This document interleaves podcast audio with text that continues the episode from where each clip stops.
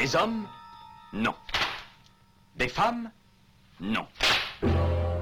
Des robots Non. Des surhommes Implacables. Insaisissables.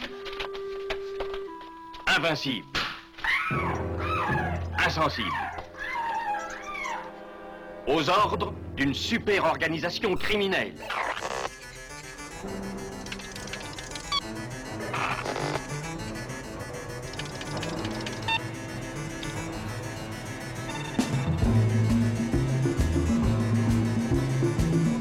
Impossible Rien n'est impossible pour... Culture prohibée.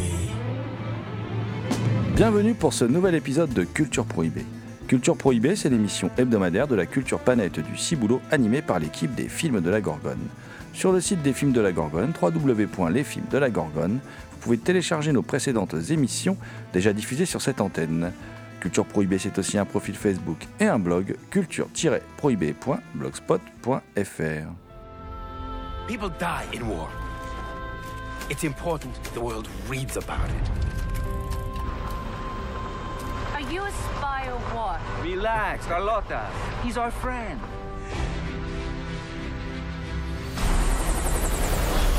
South Africans? They were spotted this morning. They're crossing the border right now. Then Luanda needs to know.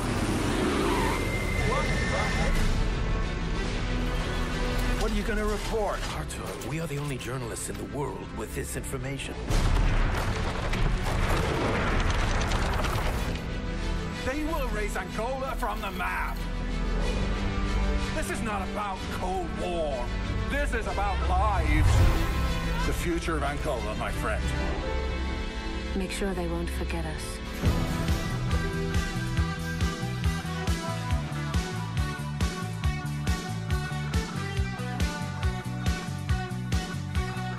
Au sommaire aujourd'hui, la première émission d'une série de trois consacrée à l'édition 2018 du Festival international du film d'Amiens, euh, plus couramment appelé FIFAM. Voilà, donc une émission consacrée au FIFAM 2018, émission durant laquelle nous évoquerons les films en compétition et puis nous reviendrons sur un film qui a beaucoup plu à notre rédaction, Un homme est mort, donc Un homme est mort d'Olivier Cossu, un, film d'animation euh, consacré au tragique destin d'Edouard de, Mazet.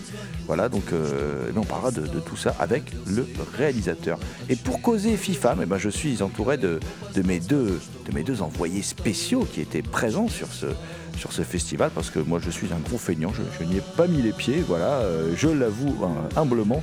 Euh, et donc, eh bien, avec moi dans ce studio, il y a euh, celui que l'on surnomme Peeping Tom. Hein, il est photographe dans le civil. Vous pouvez d'ailleurs admirer ses, travaux sur le profil Facebook de son atelier, la fabrique photographique. Je veux bien sûr parler d'un certain Sylvain Bouture qui nous rend visite une fois par an lors du FIFAM justement. Salut Sylvain. Salut GG, salut Thomas et bonjour à tous. Euh, Vous l'avez compris puisque Sylvain a vendu la mèche. Dans ce studio, euh, il y a un type qui est étrange, qui se transforme chaque nuit de, pleine lune pour devenir un, loup-garou. On le surnomme le loup-garou Picard. Il, il sévit dans, la région amiénoise. Heureusement, ce n'était pas euh, la pleine lune pendant ce festival international du film d'Amiens. Du coup, il a pu travailler pour Culture Prohibée et rédiger, comme à son habitude, des petites chroniques sanglantes pour Culture au Point, cultureaupoint.com. Je veux bien sûr parler de Thomas Roland. Salut Thomas. Salut GG, salut Sylvain et bien évidemment, bonjour à toutes.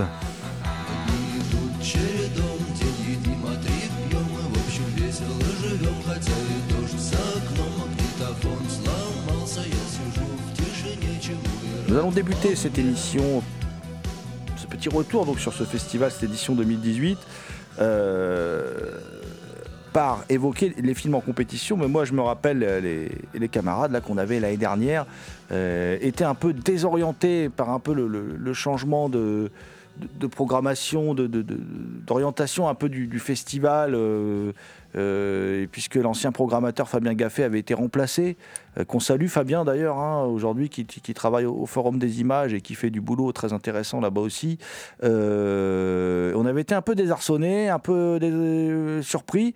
Bon là, cette année, comment vous avez perçu le festival, les amis? Comment comment s'est passée cette édition Et puis les films en compétition, qu'est-ce qu'ils vous évoquent? C'était une édition qui un peu mieux que l'année dernière. Un peu mieux au niveau de la programmation, euh, avec euh, quelques prises de risques, mais bon, on est quand même dans une, dans une logique d'un cinéma un peu quand même plutôt bien pensant, euh, sauf quelques films dont on va parler bientôt. Rapidement, on parle tout de suite du palmarès du festival. Le Grand Prix du long métrage est allé à un film qui est déjà sorti au début, début décembre 2018, qui s'appelle Leto, un film franco-russe de Kirill Serebrennikov. C'est un film qui retrace la naissance du rock russe à travers travers le, le, la personne de Victor Tsoy. Euh, c'est pas un film qui m'a beaucoup plu. Moi, j'ai trouvé ça assez convenu, euh, long, euh, avec des tics de mise en scène. Il y a des clips avec où il travaille l'image, etc. Moi, j'ai l'impression d'avoir déjà vu 15 fois. ça m'a vraiment non, en fait, j'ai pas du tout aimé. Je me suis même beaucoup ennuyé. Il y a une mention spéciale à un film chilien, I de Pronto El Amanecer. I de Pronto et la qui est un, film qui est très long, hein, qui fait plus, plus, de, plus de 3 heures, quasiment 3 heures. L'histoire est assez classique, un romancier qui revient sur, euh, sur, sur ses, euh, ses origines, euh, sur son enfance, son adolescence, et qui, qui écrit. Mais on comprend hein, finalement que pendant très longtemps, il écrivait des, des, chroniques sur tout et rien, même parfois dans des revues féminines où il écrivait sous un pseudo féminin. Et là, pour une fois, peut-être qu'il écrit réellement quelque chose de très très sérieux. Et puis on découvre toute une histoire, une histoire du, Chili aussi, avec la montée de la dictature. Et euh, bon, voilà, c'est un film qui, euh, qui était, euh, je trouve, moi, assez agréable à regarder. Trois heures, faut les encaisser si, quand c'est pas bon. Hein. Et là, honnêtement, personnellement, j'ai pas trop vu le temps passer. Pour moi, c'est pas autre chose qu'un téléfilm Arte. au niveau de l'image, de la texture de l'image, c'est de la télévision. Au niveau du cadre, c'est de la télévision. Au niveau de l'écriture, c'est de la télévision. pour moi, c'est pas du cinéma du tout. J'ai l'impression de voir ça euh, de nombreuses fois sur Arte. Alors, oui, ça, se laisse regarder. Euh, le prix du jury documentaire, le prix documentaire sur grand écran est allé à un film que nous avons beaucoup aimé qui s'appelle Jamilia de Aminatou Echar. Oui, alors Jamilia, ça se base sur un, écrit, un roman hein, euh, ouzbek qui, euh, qui traite d'une femme qui prend son, son indépendance, donc la tradition euh, dans ce pays, mais qui est une tradition qui est quasiment peut-être même universelle par rapport au mariage, et que ben, l'homme vient enlever, ou enfin, il n'y a pas toujours un enlèvement certes, mais vient enlever, en tout cas vient chercher la femme qu'il désire et elle l'épouse. Et dans le, roman ouzbek, Jamilia, elle se, se révolte contre ça et prend son indépendance. Et là, on voit dans ce documentaire qui est fait en Super 8, donc avec un, un parti pris euh, assez osé, euh, avec un format d'image très particulier, et, euh, mais qui amène cette intemporalité. Finalement, on retrouve des femmes de plusieurs générations qui vont du, rêve de, ce qu'a fait Jamilia jusqu'à le réaliser.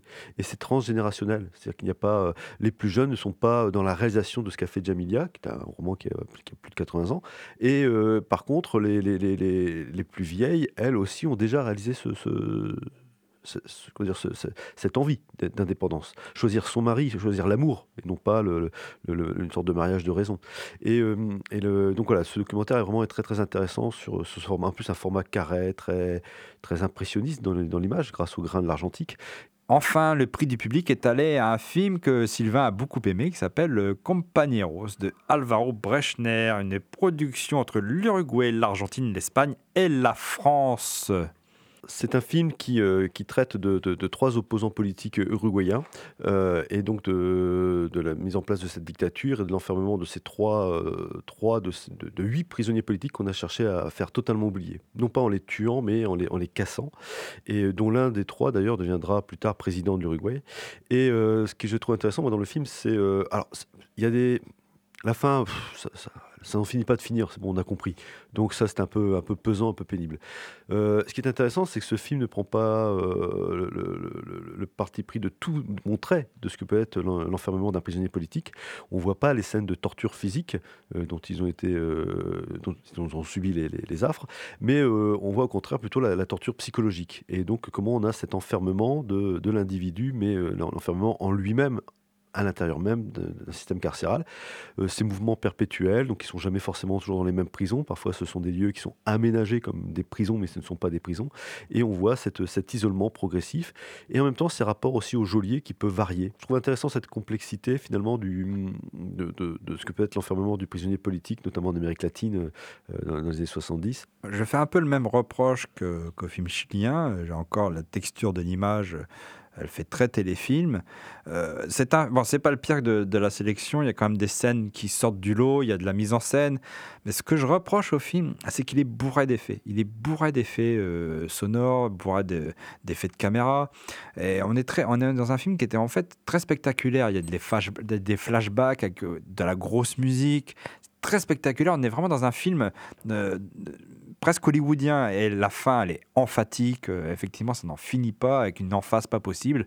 Mais euh, bon c'est pas un film inintéressant mais ça m'a euh, moi j'ai trouvé ça too much au bout d'un moment. Ça, ça peut être un parti pris de mise en scène, Thomas aussi, cette, euh, Oui. cette envie de vouloir bon, de mettre de la musique. Après tout, pourquoi pas? Ouais mais à un moment c'est vraiment trop spectaculaire. Du coup moi je sais plus de quoi on me parle quoi. C'est un film d'action ou c'est un film politique? C'est un film engagé? C'est quoi? Le fameux président qui, qui a été euh, enjolé et qui est devenu président par la suite, c'est le euh, c'est José Pepe Mujica, euh, le fameux José Pepe Mujica. Euh, Compañeros qui sort donc le 27 mars dans les salles françaises.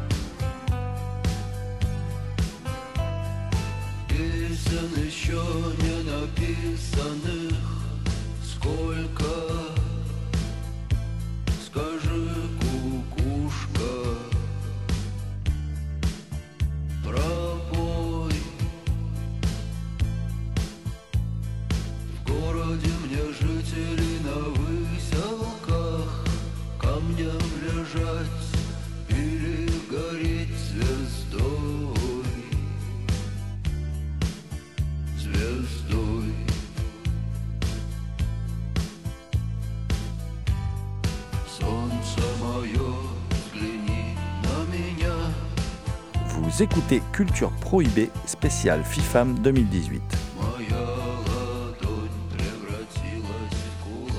Dans la compétition, on pouvait trouver aussi une coproduction entre le Brésil, la Colombie et la France, Los Silencios, réalisé par Béatrice Seigné, euh, que j'aurais plutôt appelé Los Plans Fixos, parce qu'il n'y a quasiment que des plans fixes. Il doit y avoir deux mouvements de caméra dans le film, genre deux panneaux, tu vois, deux panoramiques.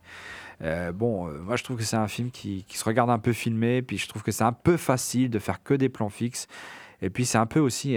Night Shyamalan qui, qui était allé euh, faire un tour au Brésil et qui a fait un film sur les morts au Brésil. Voilà. Il y a des, choses intéressantes, c'est vrai que bon, même, même sur les plans fixes, alors là, le photographe a un petit peu parfois arraché les cheveux sur les, cadrages qui, voilà, qui, l'ont un peu dérangé. Ah, il y a des choses intéressantes dans, ce film, cette notion de, vouloir finalement quitter ses morts, le fameux travail de deuil. Euh, il parle de ça, il parle donc de, de- de- des conflits, des, des dommages collatéraux, de la difficulté de récupérer les corps de ces morts et donc euh, de pouvoir les laisser partir. Euh, c'est une histoire de fantômes, mais euh, ils, ont, ils sont de chair, quoi, ils sont présents. Il y a, une sensibilité, il y avait quelque chose d'intéressant, mais c'est vrai que le, plan fixe. Non, il y a un plan qui bouge à un moment donné, parce que c'est filmé d'une barque, donc euh, voilà, on a quelques oscillations. Il y avait aussi un film péruvien de Oscar Catacora, Huenapacha. Huenapacha, euh, qui est un peu au théâtre ce soir, mais au Pérou. Voilà, c'est euh, deux personnes âgées, un couple de personnes âgées euh, perdues dans les montagnes, euh, et puis on vit leur, leur dernier jour. alors il leur arrive plein de trucs. hein. Il leur arrive plein de trucs tout d'un coup. Il y a un loup qui leur bouffe leur, bétail, la maison prend feu, alors qu'il s'allume du feu tous les soirs. Mais là, ça vient à ce moment-là, après qu'on leur a bouffé leur bétail. Limite, c'est la fin du monde, quoi. Et tout arrive en même temps. Et il y a un jeu très théâtral, très théâtral de la façon dont, dont, les deux acteurs jouent. Et puis c'est surtout, c'est euh, la caméra, elle est comme au théâtre. La caméra filme comme si on était des spectateurs face à la scène au théâtre. Euh, Moi, j'ai trouvé ça long, euh, pas intéressant. Euh, Il y avait six belles coproductions entre la France, l'Allemagne, le Luxembourg et la Turquie. Six belles réalisées par Segla Zensirki et Guillaume Gi- Giovanetti. Sibel qui sort le 13 mars. Alors, Sibel, c'est un excellent film qui se passe dans, une, dans un petit village perdu dans les montagnes en Turquie où ils parlent une langue étrange, une langue sifflée. Les gens se parlent entre eux en sifflant. C'est très étrange. Je ne connaissais pas du tout. Et Sibel, c'est l'histoire d'une jeune femme qui chasse le loup dans les montagnes. Une femme muette. Qui chasse le loup dans les montagnes et qui euh, trouve un, homme perdu euh, qui est accusé d'être un terroriste. Enfin, on ne sait pas trop d'où vient, euh, qui il est, etc. Mais visuellement, il a fait un truc pas net. Et Cybèle va découvrir des choses sur son village qui, euh, par rapport à cette histoire de loup. Alors, Cybèle, pour moi, c'est filmé comme un film d'aventure. C'est un drame, mais c'est filmé comme un film d'aventure. C'est filmé comme un western. Et c'est vachement bien. C'est vachement bien rythmé. Et euh, c'est, pour moi, c'est l'un des meilleurs films de la, de la compétition de ce 2000 2018. Entièrement d'accord avec Thomas, c'est euh, vraiment une, très belle surprise. euh, Enfin, surprise dans le sens où, euh, quand on lit le descriptif, on s'attend pas forcément à ce genre de film. Et ouais, c'est très rythmé et, c'est, et ça traite de, de- sujets aussi très profonds sur le, comment on s'approprie un héritage culturel, cette langue, cette langue sifflée qui est très ancienne et qui est finalement très pratique. Alors, ils sifflent parce que pour communiquer dans la montagne, c'est plus simple. Bon, et puis en même temps, il y a le poids des traditions qui, qui empêchent les femmes d'avancer, d'évoluer. Et Cybèle, elle est entre, entre ces deux, cette, cette tradition culturelle qui, euh, euh, qui se perpétue et ces traditions culturelles qui sont des poids euh, très lourds et elle, se, se bat avec l'un avec l'autre et elle arrive à, imposer des choses avec sa volonté. Cette femme muette qui en plus une magnifique actrice, très belle, ce qui ne gâche rien. Et, mais voilà, c'est pas que ça, hein, c'est vraiment tout, tout être, comme l'a dit Thomas, hein, c'est filmé comme un film d'aventure et on est totalement emballé du début à la fin. Cybèle sort en salle le 13 mars. On change de registre avec Les Moissonneurs, une coproduction euh, sud-africaine, euh, euh, grecque, française et polonaise, un film réalisé par Étienne Kalos. Alors c'est un film très particulier. Alors là, on est vraiment par rapport à la ligne éditoriale du festival, je suis vachement étonné parce que le film prend vraiment des risques. Euh, c'est un film qui relate, euh, qui s'intéresse à euh, une communauté afrikaner en Afrique du Sud qui vit en autarcie. C'est une famille qui décide d'adopter un jeune garçon, un jeune garçon qui vient plutôt des, des bas-fonds d'une ville sud-africaine. Sa mère était une prostituée, son père était un dealer, enfin bref, le mec il cumule. Et euh, ce jeune garçon va remettre en cause l'équilibre de cette famille, euh, bien comme il faut, catholique euh, limite orthodoxe, va remettre en cause cet équilibre-là. Pour moi, c'est un- pour moi, c'est le, le meilleur film de la compétition. C'est un film euh, que je trouve euh, très profond et avec un très beau travail sur l'image, avec une, image qui a une photographie qui rappelle les, peintres hollandais du, du 17e, 16e siècle, hein, ce qui, qui, ancre cette famille dans un, dans une, dans un temps qui n'existe plus. C'est très, euh, très anachronique. hein. Le film me fait aussi penser au, théorème de Pasolini dans ce qu'il raconte. Et c'est un film qui évoque bien sûr euh, ce- cette communauté euh, qui vit en autarcie. Bien sûr, il y a le racisme, etc. euh, Et puis le fait que cette communauté est, vouée à disparaître petit à petit en- en ne se mélangeant pas. Ouais, même, euh, même analyse que Thomas, c'est euh, une très bonne surprise. Euh, Alors, je dirais pas que c'est mon film préféré de la sélection, même s'il en fait, il fait partie des, des meilleurs. Et euh, en effet, hein, sans en dire plus, puisque Thomas a quasiment tout dit, mais ça montre bien que ce, ce système totalement euh, replié sur lui-même est, est voué à, à l'échec et qu'il ne cesse de reproduire finalement les mêmes erreurs euh, en se réfugiant dans, dans ce qu'ils connaissent et ce, qui ne leur permet pas d'évoluer. Les Moissonneurs qui sort en salle le 20 février. Enfin, on termine pour faire la transition sur Another Day of Life, le premier film de la compétition qu'on a vu. Et là, j'étais vraiment étonné par rapport à l'année dernière parce que je m'attendais pas du tout à ça. Je me disais, tiens, du cinéma, c'est bizarre. Euh, Another Day of Life, qui est un- une coproduction entre l'Espagne, l'Allemagne, la Belgique, la Pologne et la Hongrie. Euh, un film signé Raoul de la Fuente et Damien Nenov. Et c'est un film qui relate euh, l'histoire de Richard Kapuscinski, qui était un, reporter polonais et qui là est, en, Angola, en Angola où se joue la, guerre froide entre les États-Unis et l'URSS, qui pour le coup sous les tropiques se réchauffe un petit peu, hein, ça, pète un peu de partout. Et c'est un film d'animation, un film d'animation qui est vraiment sous l'influence de, euh, de Vals avec Bachir, un film qui mélange fiction et documentaire. C'est adapté d'un livre de Richard Kapuscinski qui relate son implication, ses aventures euh, euh, pendant la guerre civile angolaise. Euh, c'est un film donc qui mélange avec des images oniriques. C'est vraiment, moi je trouve c'est un excellent film, un poil, un poil emphatique vers la fin, mais pour moi c'était vraiment une, vraie bonne surprise. C'est un film qui sort euh, déjà euh, en salle le 23 janvier en France, alors il faut s'y précipiter. C'est un film qui décrit aussi une Afrique, que- une Afrique où la jeunesse croit encore à l'avenir, où la jeunesse continue le- combat ma- malgré les obstacles, etc. C'est vraiment une très bonne surprise.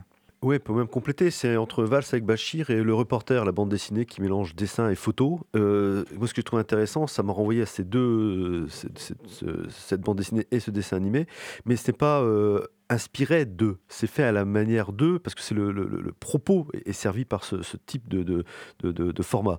Et moi, ça, c'est mon film, c'est mon film préféré de la sélection.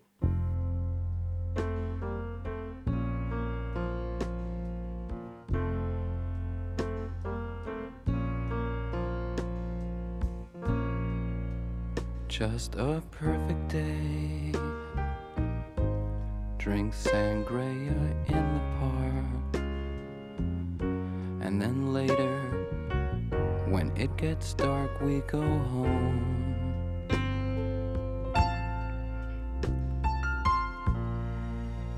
Just a perfect day. Feed animals in the zoo.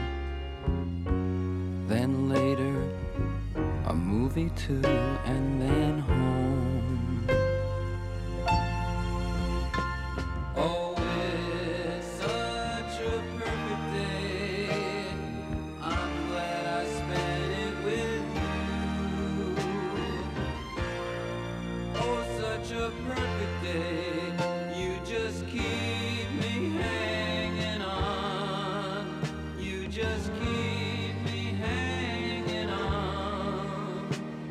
Rester dans, l'image qui bouge, mais cette fois-ci, on va revenir du, côté euh, français pour une production, d'ailleurs, une coproduction Arte, d'ailleurs, mon cher Thomas, toi qui aimes tant Arte, voilà, comme quoi ils peuvent faire des choses intéressantes, euh, qui s'appelle euh, Un homme est mort, et qui est la, transposition bah, à la fois du travail de René Vautier, mais aussi d'une BD de, Chris au dessin et Étienne Dabodo au scénario, mais je vais te laisser nous, en dire un peu plus. Un homme est mort qui relate euh, la reconstruction de Brest dans les années 50, euh, après la Seconde Guerre mondiale, où les, ouvriers, du bâtiment se, mettent en grève. Et lors de cette grève, l'un d'eux est, tué par un policier. Et euh, euh, donc, euh, à la suite de ça, trois amis, Petit Zef, Edouard et Désiré, décident de faire venir, entre autres, avec le syndicat, le cinéaste René Vautier pour faire un film, pour décrire les conditions de, travail des ouvriers à, cette, époque. C'est donc un film réalisé par Olivier Cossu, Olivier Cossu qui a été responsable des, effets visuels, notamment sur un film d'Ariel Dombal, Opium. Comment Olivier Cossu passe de l'univers de l'ex-compagne de BHL à celui de la bande dessinée de Chris Etienne Davodo. Alors euh, déjà j'ai pas fait que ça, heureusement. Mais euh, bien que c'était euh, c'était assez passionnant à faire. Mais j'ai euh, on va dire que j'ai avant un homme est mort, il y a eu 15 ans de 15 ans d'effets spéciaux en fait. Que ce soit sur des films d'animation ou sur euh, du live, quoi, de la prise de vue réelle. Donc j'ai fait vraiment de tout, j'ai un parcours un peu euh, euh, un peu disparate et c'est surtout que j'aime les projets un peu hybrides où y a on ne se cantonne pas à vraiment une technique. Donc moi les effets spéciaux je me suis toujours amusé à en faire et je, continue à en faire d'ailleurs actuellement sur un film d'animation. Et bah, disons que j'ai été repéré par euh, les armateurs, la société de production, qui a justement vu mon travail en, effets spéciaux sur de l'animation, sur du clip vidéo. Et euh, ils m'ont appelé au début sur le, pilote de homme mort. Pas encore à la réalisation, mais juste pour mettre en place le pilote euh, en trucage. C'est ce que j'ai fait. Et suite à ce pilote qui a plu à Arte, on a pu bah, débloquer le film en fait et commencer à, à se dire on va vraiment le faire. Et euh, bah, toujours pareil, les armateurs m'ont rappelé euh, peut-être 3-4 mois après le pilote. Euh, entre temps, René Vautier, le réalisateur justement qu'on voit dans le film, euh, est décédé un jour après la fin du pilote, donc il n'a pas pu le voir. Donc voilà, trois mois après le, pilote, euh, la production me rappelle pour me dire bah, est-ce que tu as, participé au pilote, maintenant est-ce que tu veux faire le film? Évidemment, j'ai dit oui parce que moi, je m'étais vraiment euh, bah, amusé à, le- trouver. Je m'étais amusé techniquement à trouver des solutions. Et j'avais vraiment découvert euh, à la fois l'univers de Davodo et de Chris, euh, mais aussi l'histoire, cette histoire-là que je ne connaissais pas du tout. Donc, je suis vraiment rentré dedans en un mois de fabrication de- du, petit, euh, du début de film. Et ensuite, on, a, on est reparti en écriture pendant à peu près un an avant de vraiment commencer la fabrication, la pré-production, la mise en place des équipes. Effectivement, je viens des effets visuels, mais euh, j'ai toujours eu un pied dans l'animation, en fait. que ce soit en trucage ou euh, en réalisation. Dans chacune de mes euh, réalisations, il y avait de l'animation. Je mêlais les deux, en fait. Il y a toujours eu quelque chose de- d'hybride dans ce que je faisais. Et d'ailleurs, dans Un an il y a vraiment ce mélange. Il n'y a pas de prise de vue réelle, mais il y a à la fois de la 3D, tous les décors sont faits en 3D, parce que justement je sais comment ça fonctionne et euh, ce, que ça pouvait nous apporter économiquement, quelque chose d'assez rentable, parce que c'était un petit budget, le film c'est un petit budget, et il fallait trouver des solutions économiques pour pouvoir le faire en fait. D'où euh, l'utilisation euh, très intensive de la 3D pour les décors, et les personnages sont en 2D euh, classique. Et c'est grâce à ça en fait qu'on a pu vraiment faire le film, de trouver les comment on pouvait le faire en fait. Étienne Davodo c'est quand même un monument en fait dans, la BD quoi. Ça s'adresse pas à n'importe qui.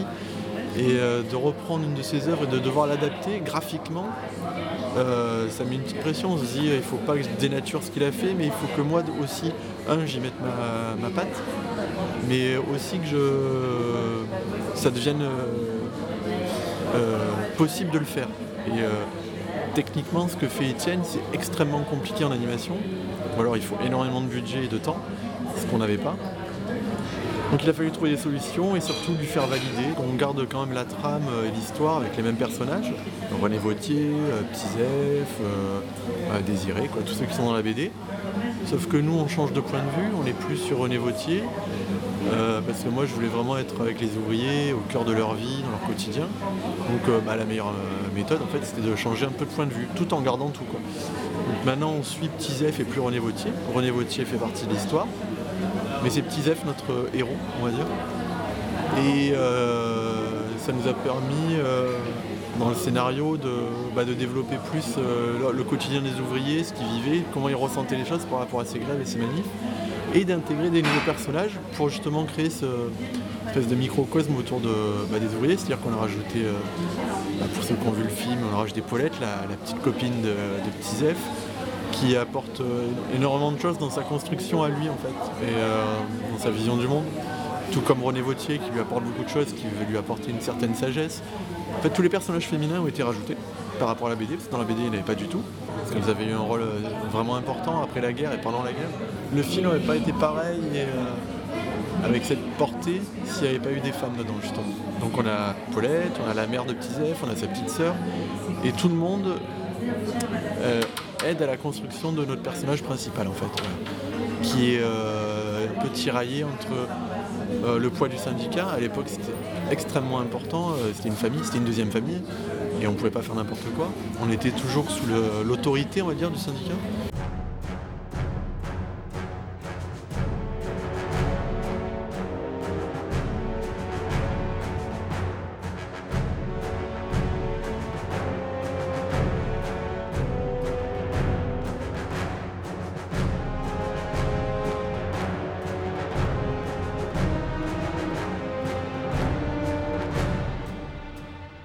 Écoutez Olivier Cossu, réalisateur de Un homme est mort, au micro de Culture Prohibée.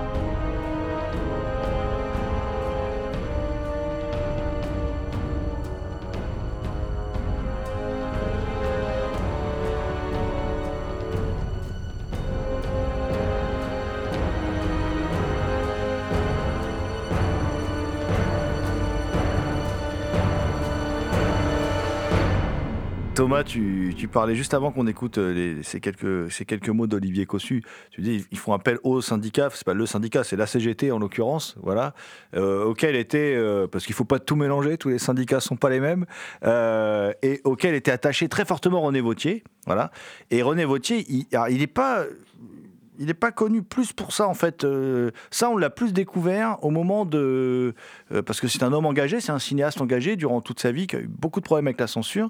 Euh, mais René Vautier, plus que par ce film qui a disparu en fait hein, de, de, de- la mise à mort de cet ouvrier, de l'assassinat de cet ouvrier, c'est l'homme qui a surtout eu beaucoup d'ennuis suite à la réalisation de différents documentaires et du film de fiction Avoir 20 ans dans les Aurès consacré à la, à la guerre d'Algérie, qui est d'ailleurs un, film passionnant, puisque c'est un film dans lequel, euh, bah, c'est-à-dire que on, on voit euh, des jeunes hommes qui étaient proches du Parti communiste français et, qui donc partent à la guerre dans l'espoir un peu de, euh, de changer de l'intérieur la mentalité des soldats en Algérie, et ils se retrouvent à faire la même chose, en fait, et ils sont pris dans cet engrenage guerrier, et ça donne un film qui, en plus, vire vers, quelque chose qui est presque onirique dans sa dernière partie, un film assez incroyable. euh, euh, je signale d'ailleurs aux auditrices et auditeurs qu'on peut trouver quelques-unes de ses réalisations chez les Mutins de Pangée, mais qu'il est très mal, très mal édité, René Vautier.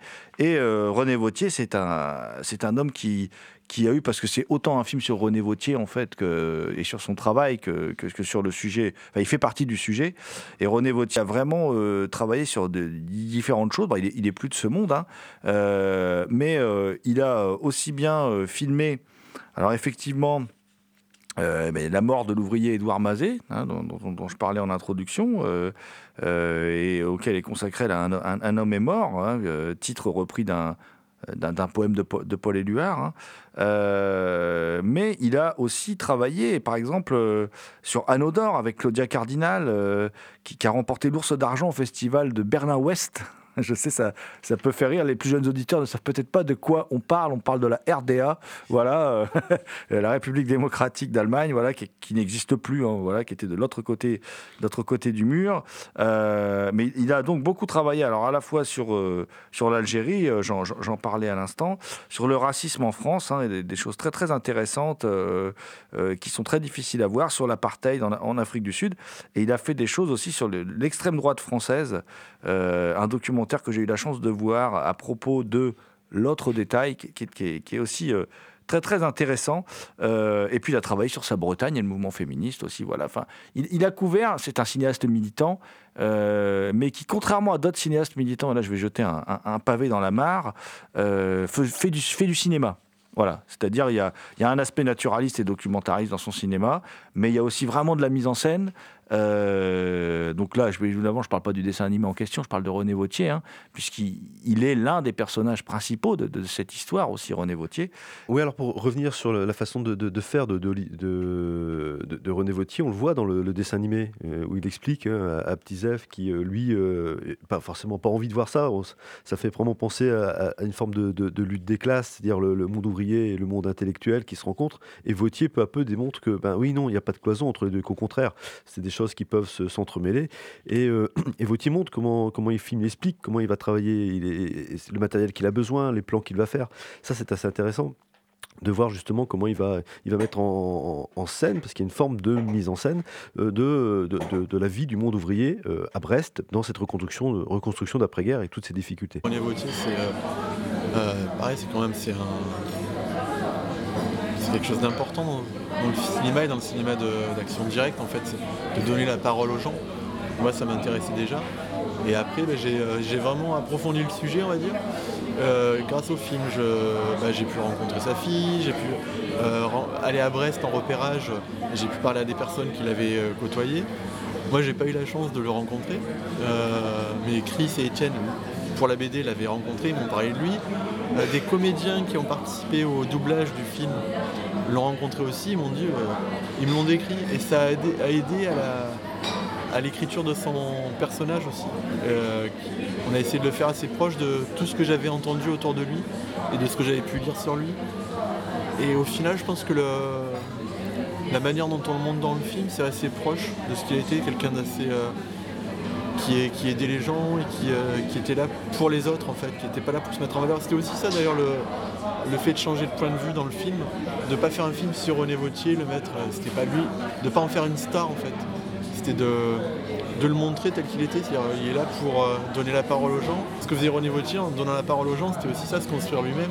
Et moi c'est ce qui se passe en fait, chaque fois que je fais un festival, que je montre le film et que les gens viennent me parler, bah, je, je me remplis et euh, il y a des choses qui se fabriquent en moi, et qui m'aideront pour la suite. Je me rends compte que chaque fois qu'on le projette, bah, ça parle à, tout le monde, mais de manière différente. C'est-à-dire que euh, un tel va être touché par le côté syndicaliste, justement, d'autres par euh, l'histoire d'amour entre Petit Zef et Paulette, euh, d'autres par le rôle des journalistes. Euh, et euh, bah, là, en festival, je vais dans plusieurs pays et le- les points d'intérêt sont différents à chaque fois. Que je me. Par exemple, euh, au Maroc, euh, quand on l'a projeté, c'était pour. Tout le monde était surpris qu'en France, on puisse aller dans la rue pour euh, manifester, en fait. Les- questions, c'était autour de ça. Mais alors, vous, vous pouvez aller. euh, vous sortez de chez vous, vous allez manifester, quoi. Tout, tout va bien, euh, c'est autorisé. Je dis, bah oui. Après, euh, en Roumanie, c'était plus sur le poids de de la presse, euh, par rapport aussi à leur histoire, la, censure, la dictature. Ils m'ont dit mais donc euh, pourquoi à l'époque euh, il y a quelqu'un qui se fait tuer par la police et les journalistes ils sont pas montés au créneau pour euh, crier là-dessus et, dénoncer tout ça? Les choses étaient compliquées effectivement on peut se poser des questions sur le rôle de certains journaux à Brest. Pourquoi ils n'ont pas plus tiré la sonnette d'alarme et cherché à comprendre ce qui s'était passé? Certains ont même été côté policier et ont dénoncé les ouvriers.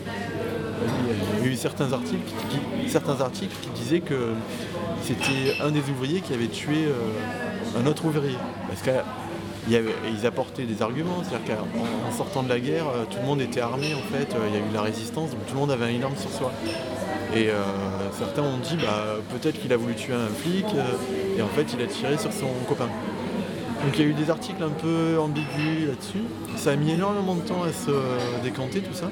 Pour, c'était il y a quelques années en fait hein, que tout a été réhabilité, où on a apporté les preuves de qui avait tué euh, Édouard Mazet, vous voyez. Un public plutôt adulte euh, dans la salle, ça va être assez calme. Ensuite il y aura des questions, mais et quand c'est des scolaires ou des, gamins, euh, ça réagit tout de suite. Je sais exactement ce qu'ils pensent de chaque scène au moment où il y a la scène. Que ça, rigole, ou ça pleure, ou c'est choqué. Ou, par exemple, chez les jeunes, ça va plus être la petite histoire d'amour qui va ressortir. Chez les personnes plus âgées, ça va être des scènes un peu plus violentes où euh, ça va leur rappeler des choses en fait. Euh, et ceux qui l'ont vécu carrément euh, vont, m'interpeller pour me dire qu'ils ont vécu exactement les mêmes scènes, dans les mêmes décors. Parce que ça aussi, il y a eu un devoir de, un devoir de mémoire par rapport à ça et d'authenticité. C'est-à-dire que quand j'ai fait les repérages à Brest, euh, j'ai croisé pas mal de monde qui était déjà au courant qu'un film était en préparation alors qu'on n'avait pas parlé de ça. Mais c'était Chris qui en avait parlé, qui a fait la BD. Et à ce moment-là, moi, dans la fabrication du film, j'ai changé, certaines choses pour vraiment coller à, un vrai vécu, à ce qu'ils avaient euh, vu aussi. Dans, les dessins des, euh, des décors, j'ai été assez euh, pointilleux pour euh, que ça se rapproche exactement de, euh, des, dé- des décors de l'époque.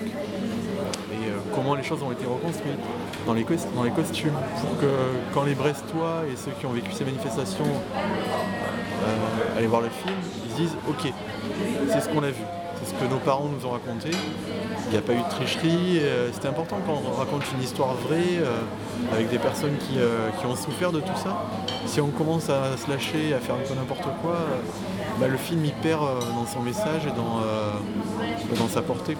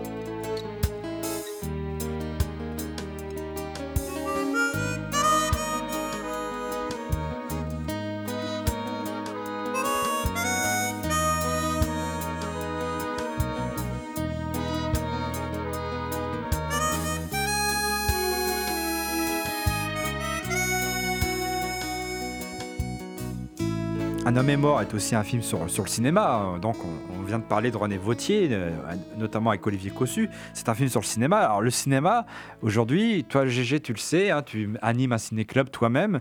Est-ce que le cinéma est, encore un art qui fédère, qui fédère les gens Euh, Le cinéma peut-il encore changer les choses? Alors, c'est le but un peu d'un homme est mort, d'apporter euh, euh, du débat, euh, de toucher les gens, notamment par l'animation. Je suis assez pessimiste, mais je l'espère. Euh, J'ai pas le point de vue, on va tout casser, on va, on va créer euh, un mouvement euh, national en faisant un film ou international. En fait, je suis pessimiste ou plutôt réaliste, même si je l'espère. En fait, c'est que je j'espère que les débats qui s'ouvrent en montrant le film, ça fait réfléchir après, ça peut éviter certaines situations. J'ai- J'aimerais bien. Il y a des œuvres qui font réfléchir, après, est-ce qu'il y a des œuvres qui font changer les choses? C'est différent. C'est-à-dire que les débats, ils existent. Après, euh, est-ce que les débats sont assez puissants et forts pour... euh, est-ce que c'est eux qui vont provoquer un mouvement en fait? Ou est-ce que le mouvement n'était pas déjà là et l'œuvre participe à ça en fait? Parce que l'œuvre ne fait pas partie d'une somme de choses qui va déclencher un- une opposition ou euh, une rébellion. Mais je, je suis pas sûr qu'un film seul puisse tout bouleverser. Euh, pas parce que c'est pas assez fort, mais parce qu'il y a un poids énorme autour de, chaque mouvement et euh, il y a- beaucoup de freins en fait pour que les choses se fassent euh, aussi instinctivement. On voit un film qui nous dit quelque chose, on va réagir tout de suite. Non, les choses doivent se mettre en place et à, un, moment donné, des fois, ça, craque et a tout qui sort, justement parce qu'il y a eu un film qui a fait partie de cette euh, accumulation de choses qui ont fait craquer les choses. Des fois, je suis un petit peu trop pragmatique, euh, réaliste. J'ai pas envie de dire pessimiste, je, dirais réaliste. Et je vois comment les choses se passent et euh, j'ai pas la prétention de dire que euh, un film seul peut faire craquer les choses. C'est un film avec un petit budget qui va pas forcément, je parle de celui-là, de Un homme est mort, qui va, c'est pas ça qui va faire des entrées ou quoi. Euh, mais il y a des personnes qui prennent des risques, euh, des réalisateurs, des, euh, productions. Et peut-être qu'au fur et à mesure, on en verra encore plus, et je pense qu'on va en voir encore plus des films de ce genre-là. Déjà cette année, il y en a eu beaucoup, en films d'animation, hein, je parle, qui ont des films engagés, même s'il y en a tout le temps eu. Et je pense qu'on va en avoir beaucoup plus justement par rapport à ce qui se passe. On n'est plus dans des, des grosses périodes de, conflits, maintenant c'est des, euh, plein de petits conflits du quotidien en fait. Et euh, les, gens ont besoin de ça, d'ailleurs c'est les retours que j'ai, c'est-à-dire que souvent à la fin du film, euh, beaucoup de monde me dit on a besoin de ça en fait. Donc effectivement après ils vont continuer à aller voir euh, des gros films euh, divertissement et je suis pas contre du tout, hein, au contraire. hein. Moi j'aime tous les cinémas. Mais euh, on sent qu'il y a un besoin aussi de, se recentrer sur des choses importantes et de, bah, par la voix d'un réalisateur, d'un scénario, euh, d'entendre des choses qui nous parlent et, euh, c'est peut-être parce que vont voir les gens en, premier, mais il y a un besoin. Et peut-être qu'au fur et à mesure d'en faire de plus en plus, eh ben, ça fera partie. À un moment donné, quand il y en aura beaucoup, on sera bien obligé d'aller les voir. Alors que là, s'il y en a deux par an, on les a vite ratés. J'ai bon espoir que ça continue et qu'à la fin, il y a un équilibre qui se fasse en fait. Et que ça ne deviendra plus un risque de le faire. Alors ça sera aussi un risque quand ça sera plus un risque. Que est-ce que le, contenu sera un peu plus euh, vide? Mais je pense qu'il faudra aussi, euh, ce sera le travail des scénaristes, des réalisateurs, de toujours garder euh, bah, cette, euh, cette verve et ce- cette colère et de se dire que c'est toujours important de faire passer des messages et de, bah, de s'élever contre des choses qui vont pas. Et, euh, et puis voilà, quand il y en aura encore plus, plus on aura, et plus les choses peut-être se rétabliront. Et euh, je veux dire dans le cinéma, mais dans la société aussi, le film d'animation peut toucher plus de monde, j'ai l'impression. Euh, par exemple, un homme comme un, un film comme un homme est mort en prise de vue réelle. Je pense pas qu'on on aurait pu aller chercher les jeunes en fait, par exemple. Et en animation, bah, le public scolaire, il, va rentrer dedans. Le public scolaire, euh, les jeunes en fait, euh, je sais pas pourquoi je dis scolaire. mais- Euh, il va toucher plus de monde et disons que les adultes vont être plus conciliants, ils vont dire bon bah pourquoi pas, on va rentrer dedans. le sujet est là, c'est de l'animation, on y va. Les jeunes vont rentrer tout de suite dedans, alors qu'un film en prise de vue réelle, c'est déjà plus fermé. Et on parle pas à tout le monde. L'animation parle à tout le monde. Qu'elle soit pour les. Même un film pour les très jeunes, du divertissement, ça peut toucher les adultes, alors qu'un film en prise de vue réelle, pour les très jeunes, euh, ça touche pas du tout les adultes, je pense. Et c'est ce que permet l'animation, ça permet aussi de bah, prendre de plus de liberté dans la manière de raconter les choses, de, euh, bah, si on a envie de. Là c'est pas le cas dans un mort, mais si on a envie de, montrer les choses de manière beaucoup plus onirique, plus poétique, bah, on peut et ça va être plus facile en dessin. Euh, c'est pour ça et, et pourquoi je suis allé dans l'animation, c'est aussi par rapport à l'état d'esprit des gens de l'animation en fait. En fait, c'est des gens euh, gentils. J'aime bien euh, ce côté. Euh, ça prend du temps à faire un film et j'aime bien ce temps parce que ça, permet la réflexion aussi. On n'est pas dans l'immédiateté de la prise de vue réelle. On est sur. on a une caméra, on filme et, après c'est fini. Là, dans l'animation, on est en, studio, alors ça a aussi ses défauts. On, est devant notre ordinateur et on a un peu plus de temps pour réfléchir sur le, dessin. Un film peut changer plusieurs fois euh, pendant sa fabrication et on a le temps de réfléchir. Un film d'animation, c'est 4 ans pour le faire. J'ai fait de la prise de jurel, ce dont on parlait au début, c'est 6 mois. En 6 mois, tout va très vite. On filme. Euh, on monte, on fait les trucages et on fait la musique et c'est fini. Là, en 4 ans, euh, déjà, ça, met beaucoup de temps. Euh, vu que les budgets sont compliqués à avoir, on réfléchit beaucoup sur le scénario pour que les, budgets se fassent justement. C'est-à-dire qu'on ne peut pas présenter un film juste comme ça et, le budget va se débloquer. Que les, distributeurs, les financiers mettent du temps à valider. Donc c'est pour ça que les, scénarios sont beaucoup plus poussés, je trouve. Et on laisse moins de place aux failles que tout doit être justifié, tout doit être euh, euh, réfléchi. Et ça, j'aime beaucoup et euh, ce côté très solide du film d'animation.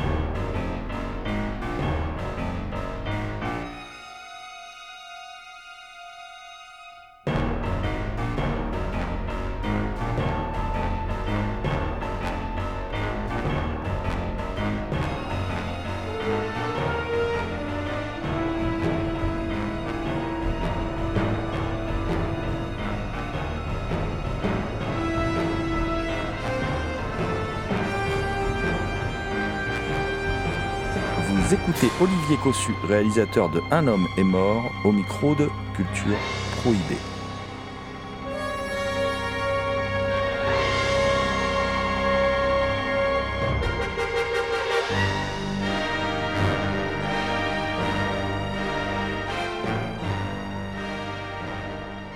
Ce film d'animation, c'est aussi euh, l'occasion de s'interroger dans nos sociétés en mutation aujourd'hui, on peut le dire, sur ce qu'est devenu, ce qu'est actuellement le, mouvement euh, syndical. Au moment où on enregistre cette émission, il y a, il y a une crise qui traverse ce pays alors, euh, euh, avec un rejet des institutions. le, pouvoir en place est en train de, comment dire, de regretter d'avoir mis de côté les corps intermédiaires, d'avoir fait comme s'ils n'existaient pas. C'est un peu tard, j'ai envie de dire. tout ça amène à des questions et je trouve que ce, ce film d'animation, il porte en lui ce, ce questionnement. On sent aussi que que, Olivier Cossu, il s'interroge là-dessus. De manière générale, je pense qu'il faut des gens pour porter les messages et pour euh, défendre les, les autres, la cause des autres. Et euh, après, c'est un peu. euh, on avait fait une projection euh, avec la CGT, Force ouvrière. Et à la fin de la projection, il y avait euh, une responsable de la CGT qui a, fini la, projection en larmes en fait. Et euh, alors, pas forcément par rapport au, au sujet du film, mais par rapport à ce qu'on montrait du syndicat en fait. C'est-à-dire que elle était triste que ce qu'on montre des syndicats dans le film, c'est-à-dire quelque chose d'assez qui a un poids et une influence, euh, n'en est plus autant actuellement en fait. C'est-à-dire qu'elle nous dit bah, en fait vous montrez euh, ce que j'ai connu et pourquoi moi je me suis inscrit dans les syndicats en fait. Pourquoi je suis rentré dans cette euh, vie? Et elle me dit on a on existe encore, mais le poids qu'on a est beaucoup plus euh, léger et moindre. Et euh, ça lui a fait un peu de mal en fait, le film, dans le sens où on rappelait une certaine réalité, où bah, cette force elle est, plus aussi euh, puissante qu'avant, et maintenant c'est un peu plus éparse. D'ailleurs ça, ça vient pas toujours des, syndicats, les, mouvements, c'est des choses qui viennent un peu de, et c'est pas plus mal aussi du peuple, euh, pas forcément qui, qui s'inscrit dans un, ordre ou, euh, ou un syndicat justement. Mais c'est pas si grave que ça, je pense. Euh, L'important c'est que des gens se rendent compte que quelque chose ne fonctionne pas et qui réagissent par rapport à ça, que ce soit dans un syndicat ou pas. En tout cas, ce qui se passe actuellement, après la forme elle est toujours discutable. Est-ce qu'elle va se faire dans la violence ou dans le dialogue? Je ne me prononcerai pas là-dessus, j'ai pas envie. Et puis ça dépend les situations. Mais en tout cas, je trouve que les gens réagissent. Et euh, il y, a- il y a toujours euh, cet esprit de ne pas se laisser faire. Euh, et j'en discutais en arrivant d'ailleurs. Tout le monde a le droit de s'exprimer en fait, euh, qu'on soit d'accord ou pas avec euh, les causes défendues. En France, tout le monde a le droit de s'exprimer, et, ça devrait être le cas partout. Et euh, les gens ne s'en rendent pas tout le temps compte de cette liberté en fait. Et c'est peut-être ça qui est regrettable en fait, que ce soit chez les jeunes, je veux dire même moi, hein, je ne suis pas là tous les jours à me réveiller le matin en me disant je vais, je vais aller défendre toutes ces causes. Mais euh, l'état d'esprit est tout le temps là et il meurt pas. Après, il s'exprime d'une autre manière. euh, je pense que ça va continuer en fait. Voilà, parce que un, c'est dans les mentalités et euh, les choses sont créées comme ça. Les gens ont grandi là-dedans. Et pendant quelques années, quand j'étais étudiant, en fait, je critiquais un peu ces étudiants qui voulaient refaire le- leur mai 68 à eux sans vraiment une raison en fait. C'était pour pour faire comme les parents ou euh, avoir leur, leur date à eux en fait. Et euh, souvent je trouvais que ça sonnait creux alors que il y avait des choses à défendre mais la manière dont ils faisaient n'était pas forcément cohérente ou euh, mais en tout cas ils s'exprimaient c'est moi aussi j'ai changé d'avis là-dessus, j'ai changé mon point de vue, je suis moins radical. J'ai mis du temps en fait à rentrer là-dedans. En fait. Je comprenais les, les revendications et peut-être que je voulais que ça soit encore plus fort et euh, je trouvais que c'était trop faible la manière dont, tout le monde le faisait. Et j'ai compris après qu'au final, euh, ce qui était important, c'était de s'exprimer et d'avoir cette liberté de faire.